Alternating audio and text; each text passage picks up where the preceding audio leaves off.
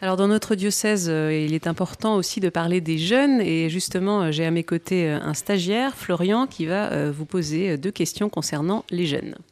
Bonjour monseigneur. Bonjour. Les 19 et 20 novembre auront lieu les journées diocésaines de la jeunesse à Orthès, en préparation aux journées mondiales de la jeunesse à Lisbonne qui auront lieu en 2023. Et à cette occasion, quel message voulez-vous faire passer aux jeunes sur leur rôle à jouer dans l'Église et dans leur engagement? Alors, c'est beaucoup, c'est très. C'est difficile de répondre à cette question. Moi, j'ai toujours, depuis le début de mon ministère épiscopal, misé beaucoup sur les jeunes, parce que je pense que les jeunes sont à la fois le présent et l'avenir de l'Église. Et donc, il me plaît de les accompagner hein, dans leur dans leur engagement dans l'Église.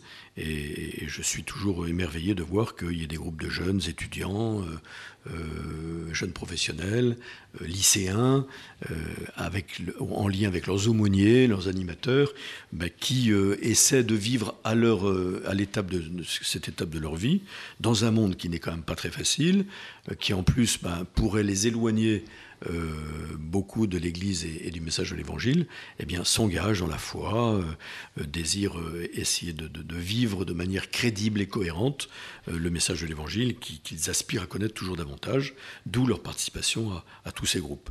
Alors, le message que j'ai envie de, leur dire, ben, ce sera le message des JMJ. Hein. Le thème des JDJ, vous allez d'ailleurs me le rappeler, qui est le thème des, des, JMJ qui auront lieu en 2023, donc, euh, comme on le sait, autour du pape François à, Lisbonne. Euh, c'est tiré de l'évangile de la visitation. Hein. c'est Marie qui se leva et est partie en hâte hein, pour rejoindre sa cousine Élisabeth parce que elle apprend que Élisabeth, sa cousine, euh, elle que l'on appelle la femme stérile et qui est avancée en âge, eh bien, euh, est enceinte de Jean-Baptiste, hein, qui est le précurseur du Christ. Et Marie, en hâte, se, enfin se leva rapidement et s'en alla en hâte vers Ain-Karim, vers les montagnes de Judée. Voilà. Donc je pense que le message eh bien, euh, que j'ai à donner aux jeunes, c'est d'être très attentif aux appels du Seigneur le Seigneur nous appelle tous d'une manière très particulière. Il, nous adresse, il a un projet pour chacun d'entre nous. Euh, et, c'est au moment de la jeunesse très particulièrement que on doit être attentif à ce projet de Dieu qui passe généralement par sa parole, parce que là où le Seigneur nous parle, c'est dans la parole. Donc j'invite les jeunes à être très attentifs à, écouter la parole de Dieu et à discerner les appels euh, que le Seigneur euh, leur lance à travers sa parole dans le monde d'aujourd'hui. Hein, pour être des témoins de l'Évangile, comme Marie, au jour de la visitation, va être témoin de cette joie de sa rencontre avec le Christ qu'elle porte en elle et qu'elle a envie de porter au monde. Hein, et c'est dans ce mouvement-là que j'invite les jeunes à, se placer et, certainement non seulement à participer au JDJ, hein, pour se préparer au JMJ, mais à venir euh, en, nombre aux Journées mondiales de la jeunesse pour, euh, ben, pour imiter Marie. Je, je, me lève et en hâte, je vais essayer de répondre à cet appel euh, que le Seigneur me lance, et puis je veux être un témoin de l'Évangile dans le monde d'aujourd'hui qui en a tant besoin. Et de quelle manière pensez-vous que ces journées diocésaines peuvent-elles aussi jouer un rôle dans la mission d'évangélisation de l'Église? Voilà, alors c'est ça, c'est toujours le grand défi, c'est ça. Hein. Euh, il ne faut surtout pas que nos JDJ comme nos JMJ euh, soient seulement des, journées euh, où l'on cultive l'entre-soi. Hein.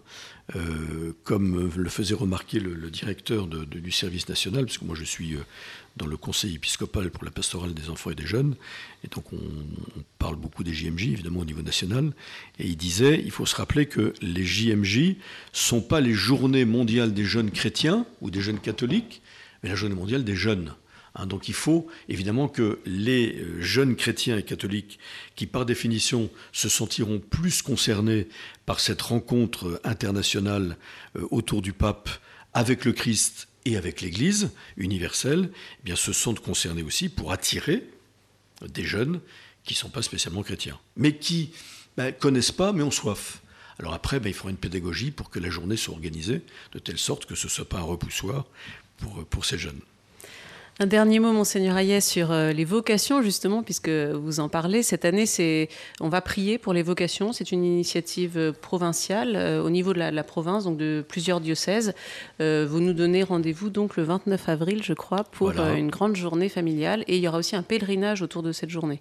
Voilà, donc c'est une petite journée de pèlerinage et de rencontre qui est dirigée vers les familles au niveau de toute la province, qui aura lieu à Bazas, je crois. Hein et qui est organisé par euh, les services euh, diocésains des, vocations et de pastoral familiale.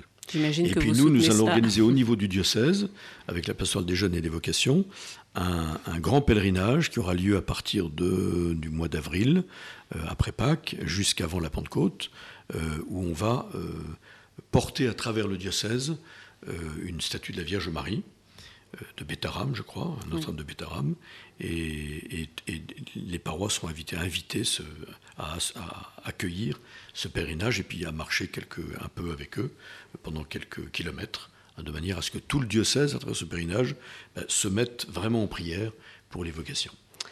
On en reparlera bien sûr, mais donc à noter déjà euh, ces, dates euh, du 29 avril et puis autour du 29 avril pour prier pour les vocations. Merci beaucoup, Monseigneur Ayet. merci à vous. Merci à Florian pour euh, ces questions et merci à tous nos auditeurs de Radio Lapourdie et Radio Présence.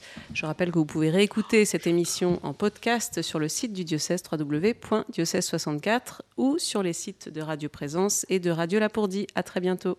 Merci.